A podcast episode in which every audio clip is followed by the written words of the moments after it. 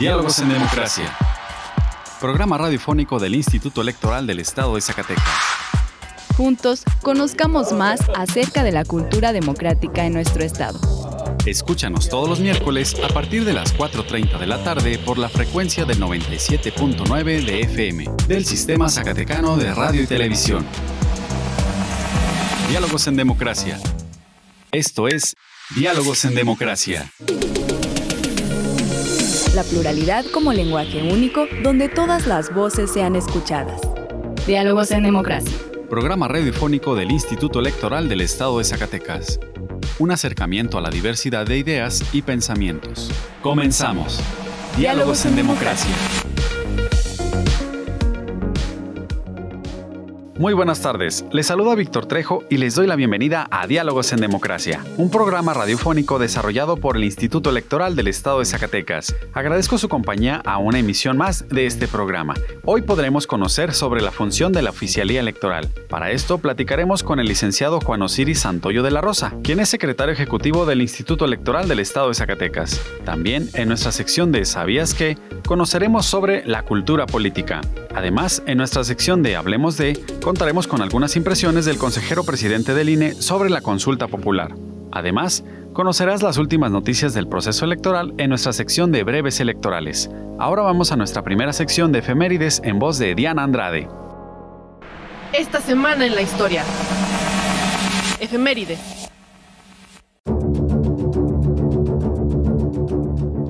Agosto 7 de 1846. Estados Unidos desembarca tropas en el puerto de San Pedro, cerca de Los Ángeles, California. La defensa mexicana en el norte del país es casi nula. Agosto 8 de 1968. Se crea el Consejo Nacional de Huelga como parte del movimiento estudiantil. Agosto 9 de 1847. Los habitantes de la Ciudad de México se movilizan contra los invasores norteamericanos. Agosto 10 de 1783. Nace Vicente Guerrero en Tixtla, en el estado que hoy lleva su nombre. Agosto 11 de 1859. El presidente Benito Juárez expide la ley sobre días festivos civiles. Agosto 12 de 1854. En el concurso del himno nacional se declaran triunfadores a Francisco González Bocanegra y a Jaime Nuno Roca, autores, respectivamente, de la letra y la música de la pieza ganadora. Agosto 13 de 1521. Aventureros españoles y miles de indígenas en rebelión contra la dominación azteca toman Tenochtitlan y Tlatelolco. Inicia así el primer imperio colonial de la historia. Agosto 14 de 1896. Salvador Toscano introduce en México el cinematógrafo.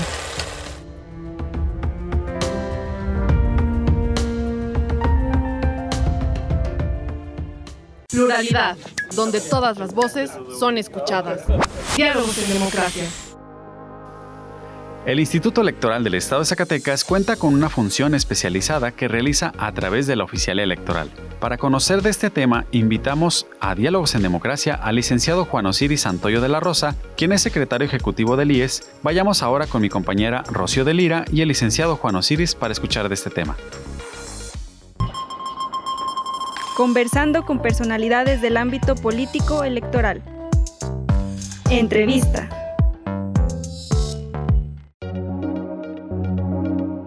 Muy buenas tardes. Hoy en nuestra sección de entrevista tenemos el honor de contar con el licenciado Juan Osiris Santoyo de la Rosa, secretario ejecutivo del Instituto Electoral del Estado de Zacatecas. Secretario, bienvenido a Diálogos en Democracia.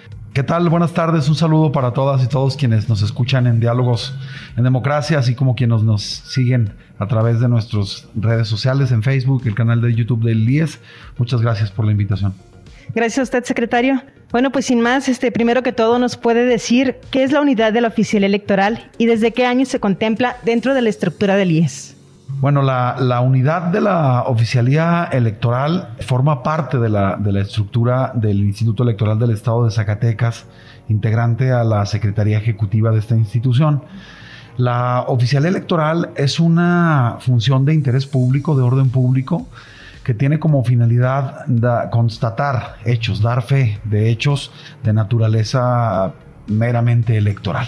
Está constituida esta figura desde la reforma, desde este nuevo sistema electoral que entró, como ustedes saben, en vigencia en el año 2015 y es cuando se empieza a ejercer tanto en el Instituto Nacional Electoral como en los organismos públicos electorales.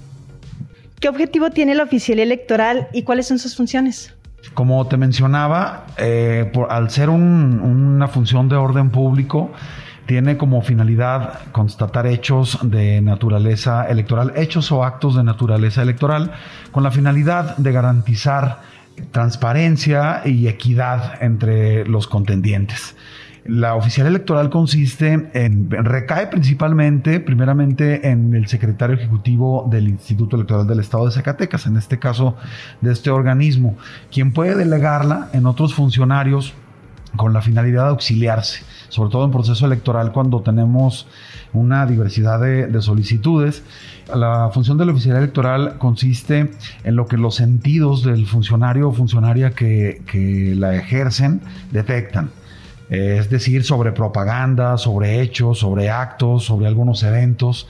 Se redactan en un acta, bueno, si es que son procedentes y quienes lo solicitan tienen este derecho, se redactan en un acta, se hacen constar en un acta que se puede acompañar de fotografías, de video, de lo que el funcionario ahí dijo sin prejuzgar absolutamente nada, únicamente lo que sus sentidos detectan, para que luego otras autoridades las analicen y entonces ya puedan continuar con algún trámite que se pudiera presentar. Ya pudiera ser una queja, una denuncia o simplemente para hacer constatar hechos que puedan repito, para garantizar la equidad en una contienda y que pudieran serle útil a los actores políticos. Bien, secretario, mm, ¿bajo qué principios deben desempeñarse aquel funcionario que participa dentro de la oficialía electoral? Bueno, además de los que regulan la materia electoral, la certeza, la legalidad, máxima publicidad, objetividad, independencia, la oficialía electoral también debe de componerse de algunos principios como la idoneidad, como la inmediación, la autenticidad y la oportunidad. Todo esto con la finalidad, repito, de que a los actores políticos a quienes lo solicitan les tenga una finalidad efectiva. Durante el proceso electoral, los órganos desconcentrados, ¿qué participación tienen dentro de la función de la oficialía electoral? Mira, como te mencionaba, la oficialía electoral recae principalmente en un servidor, en mi figura de secretario público del Instituto Electoral del Estado de Zacatecas, y a su vez se puede delegar en otros funcionarios. En este proceso electoral, además de delegarse la función en el titular de la, de la oficialía, de la unidad de la oficialía, se delega en técnicos que lo auxilian a él. Por otro lado, también esta facultad se delega en las secretarias y secretarios ejecutivos de nuestros consejos distritales y municipales, con la finalidad de que ellos tengan esta facultad en su demarcación territorial y puedan hacer constar hechos o actos de naturaleza electoral, ya sea en algún municipio o en algún distrito respectivo. En este proceso electoral 2020-2021, ¿cuántas peticiones se recibieron para que se ejerciera la función del oficial electoral? Hasta el momento, en oficinas centrales eh, hemos recibido cerca de 500 solicitudes, eh, repito, aquí en, el Instituto Electoral de manera directa, y en los órganos desconcentrados que ya fueron clausurados, tuvimos cerca de 200 solicitudes en los distintos consejos distritales y municipales. ¿Quiénes pueden solicitar al instituto la actuación de la oficialía electoral? Principalmente los partidos políticos, a través de sus representantes ante los órganos, ya sea en el Consejo General o en los consejos distritales o municipales, a través también de sus autoridades, quienes acrediten ser parte de un partido político y que tengan esta facultad, las candidaturas independientes, desde luego, y también hay una particularidad, los organismos propios de las instancias propias del Instituto Electoral pueden solicitarla, particularmente, como te mencionaba, la función del oficial electoral es importante, por lo regular los, partidos políticos la solicitan para luego interponer quejas o denuncias. Y esto le sirve como un, no precisamente como un medio probatorio, pero sí como un hecho que ya hizo constar la autoridad. Entonces, cuando no es solicitado y la coordinación de lo contencioso, la unidad de lo contencioso también lo requiere, también esta lo solicita para hacerse allegar de elementos que puedan ir componiendo el expediente respectivo. Y las distintas áreas del instituto, por ejemplo, para el tema del traslado de la documentación electoral en esta en este proceso. Si bien es cierto, no, lo, no la solicita directamente la Dirección de Organización y Partidos Políticos, un servidor ya sea que acuda o instruya a funcionarios electorales para que den fe del traslado, entrega, eh, los muestreos que se hacen, toda la documentación y material electoral, para garantizarle a los actores políticos pues, la, la seguridad de nuestra documentación y material. ¿En qué momentos o etapas específicas del proceso electoral podría destacar como ejemplos de la relevancia de la función de la oficialía electoral? Yo creo que durante todo el proceso, durante todo el proceso electoral e incluso fuera de este, eh, es una, una función permanente que en interproceso los actores políticos y repito también los órganos que integran el Instituto Electoral solicitan dar fe de directos de diversos actos o hechos, pero sí definitivamente se incrementa más en el proceso electoral, en todas sus etapas. Desde que arranca, nosotros, por ejemplo, a través del oficial electoral, eh, también hacemos constar cuando se presentan algunas solicitudes de los partidos políticos, siempre y cuando sean procedentes, porque también esto es importante destacarlo, que no podemos intervenir en la vida interna de los partidos políticos, salvo en los casos que específicamente la ley establece. Pero cuando hay algo más allá, en un interproceso que debe de, actuar la, autoridad electoral, pues desde ahí podemos acudir a dar fe de distintos hechos. Luego ya se incrementa mucho más en la etapa de campañas, en la jornada electoral y, repito, en todas las presentaciones de las quejas o denuncias, por lo regular existe la intervención del oficial electoral. Secretario, ¿algún comentario más que desee compartir con nuestros radioescuchas? No, bueno, pues eh, que estamos por concluir este proceso electoral. Estamos ya esperando que las autoridades jurisdiccionales resuelvan los últimos recursos que se han presentado. Estamos satisfechos de lo, lo, que hemos obtenido en este proceso electoral, la participación a, pesar de la pandemia, a pesar de los factores económicos de seguridad que siempre son un hecho que interviene o que es factor. La participación de la, ciudadanía, de la ciudadanía en este proceso fue importante, para lo cual estamos agradecidos. No es momento, repito, no hemos clausurado el proceso electoral, pero creo que sí vale la pena agradecer a todos quienes estuvieron como funcionarios y funcionarias electorales, ya sean oficinas centrales, en los órganos desconcentrados, como funcionarias, funcionarios de casilla y pues en general a toda la ciudadanía por su participación. Secretario Juan Osiris Santoyo, le agradecemos mucho que nos haya acompañado en esta emisión de Diálogos en Democracia. Muchas gracias a ustedes. Buen día.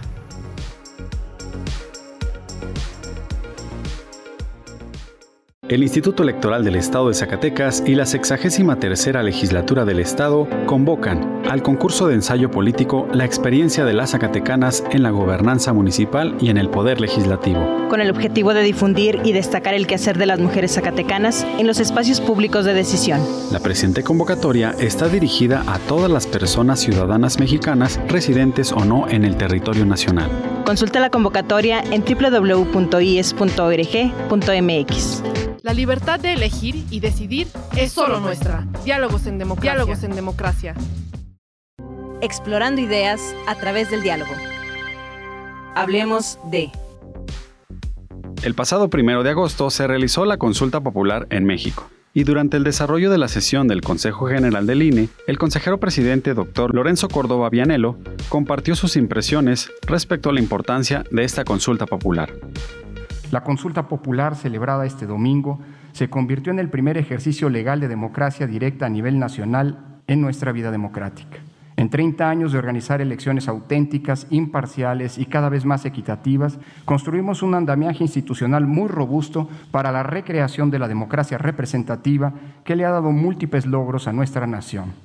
Pero en toda la historia de nuestra democracia, no se había organizado a nivel nacional un ejercicio de democracia directa conforme a los parámetros de certeza y legalidad que mandata la Constitución.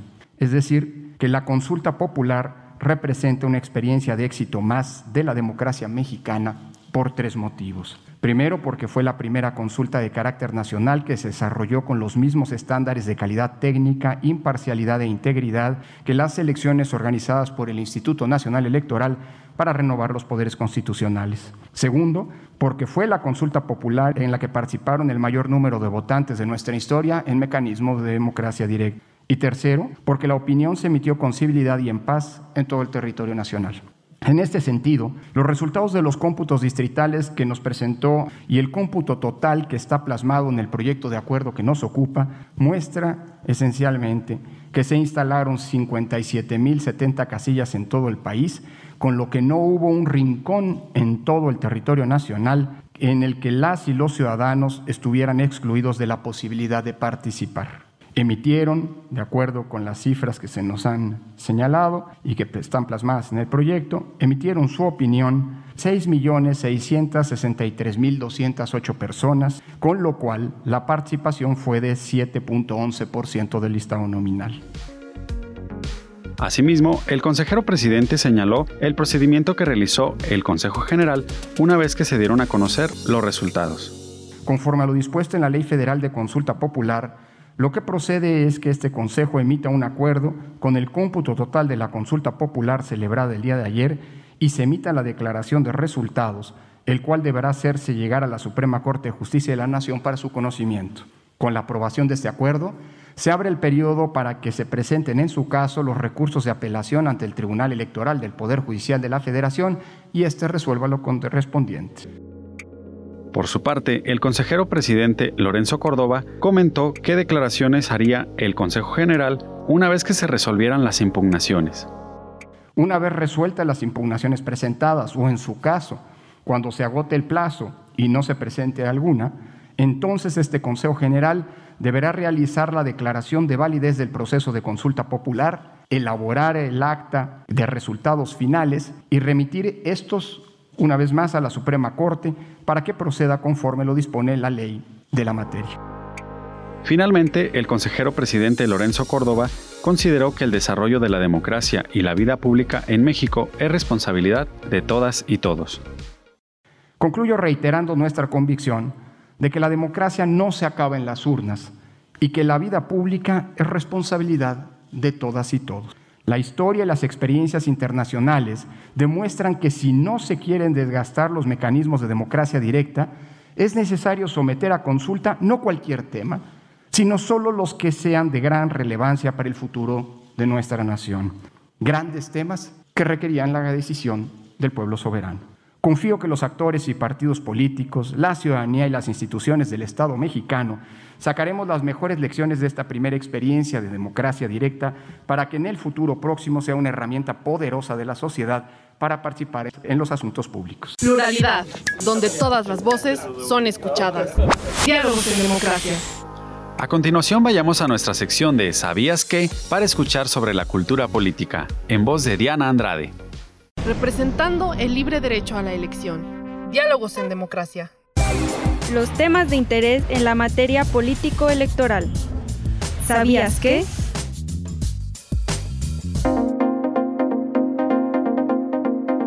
La cultura política. Toda sociedad construye una forma de representarse al mundo y de explicarse a los distintos fenómenos, tanto naturales como aquellos en los que interviene la humanidad. La cultura es el conjunto de símbolos, normas, creencias, ideales, costumbres, mitos y rituales que se transmiten de generación en generación, otorgando identidad a los miembros de una comunidad y que orienta, guía y da significado a sus distintos quehaceres sociales. La cultura da consistencia a una sociedad en la medida en que en ella se hallan condensadas herencias, imágenes compartidas y experiencias colectivas que dan a la población su sentido de pertenencia pues es a través de ella que se reconoce a sí misma en lo que le es propio. Y por su parte, la política es el ámbito de la sociedad relativo a la organización del poder. Es el espacio donde se adoptan las decisiones que tienen proyección social, es decir, donde se define cómo se distribuyen los bienes de una sociedad, o sea, qué le toca a cada quien, cómo y cuándo. El conjunto de elementos que configuran la percepción subjetiva que tiene una población respecto al poder se denomina cultura política. El referente central de la cultura política son las relaciones de poder y de autoridad, que son los ejes alrededor de los cuales se estructura la vida política. Es el imaginario colectivo construido en torno a los asuntos del poder, la influencia, la autoridad y su contraparte, la sujeción, el sometimiento, la obediencia y por supuesto la resistencia y la rebelión. Compartir una cultura política democrática implica concebirse como protagonista del acontecer político, como miembro de una sociedad con capacidad para hacerse oír, organizarse y demandar bienes y servicios del gobierno, así como negociar condiciones de vida y de trabajo. En suma, incidir sobre las decisiones políticas y vigilar su proyección. Los politólogos estadounidenses Gabriel Almond y Sidney Verba realizaron una clasificación de las culturas políticas contemplando tres tipos. 1. La cultura política parroquial. 2. La cultura política súbdito o subordinada. 3. La cultura política participativa. Almond y Verba llegaron a la conclusión de que una democracia estable se logra en sociedades donde existe esencialmente una cultura política participativa. Entonces, el ciudadano con una cultura política democrática, más que ser un individuo eminentemente activo, lo es potencialmente. Es decir, no está participando siempre, pero sabe que lo puede hacer en cualquier momento si es necesario. Toda cultura política influye en las instituciones a la vez que es influida por ellas. Así, el análisis de una cultura política tiene necesariamente que hacerse tomando en cuenta su relación con las estructuras políticas, pues es en ellas donde cobra su real dimensión, donde se observa su influencia mutua y donde se plantea con claridad el problema de la estabilidad de los sistemas democráticos y del cambio. Mi nombre es Diana Andrade y agradezco que me hayas escuchado.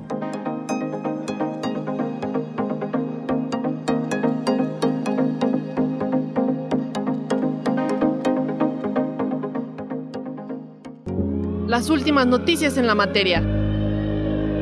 Breves electorales. Si te interesa conocer más información al respecto, te invitamos a encontrar más cápsulas informativas interesantes en nuestro canal de Spotify.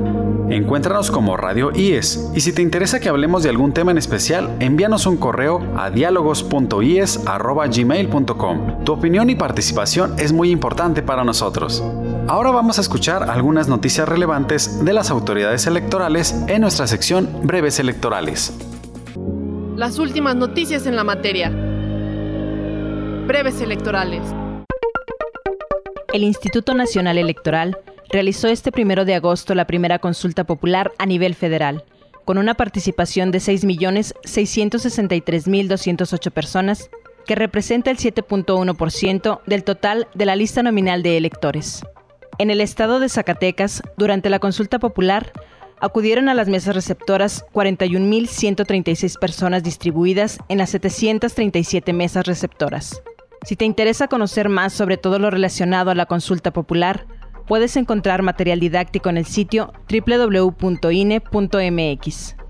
El Instituto Electoral del Estado de Zacatecas cuenta con un micrositio con contenido especializado en investigación y promoción del liderazgo político de las mujeres. Ingresa a politicaygenero.ies.org.mx. Te invitamos a conocer más información interesante de las actividades del Instituto Electoral del Estado de Zacatecas a través de nuestras redes sociales.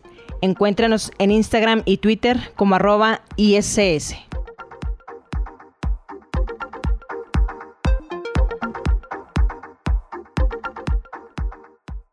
El Instituto Electoral del Estado de Zacatecas y la 63 Legislatura del Estado convocan al concurso de ensayo político La experiencia de las Zacatecanas en la gobernanza municipal y en el poder legislativo. Con el objetivo de difundir y destacar el quehacer de las mujeres zacatecanas en los espacios públicos de decisión. La presente convocatoria está dirigida a todas las personas ciudadanas mexicanas residentes o no en el territorio nacional. Consulta la convocatoria en www.ies.org.mx.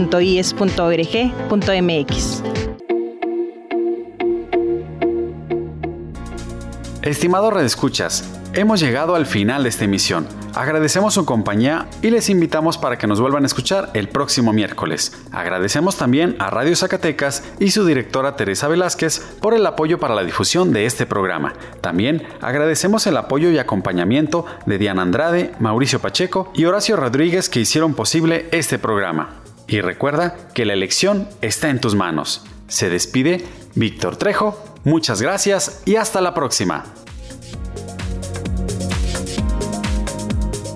Esto fue Diálogos en Democracia. Un espacio del Instituto Electoral del Estado de Zacatecas para la promoción del diálogo y la cultura democrática. Te esperamos en nuestra próxima edición. Diálogos en Democracia. Diálogos en Democracia.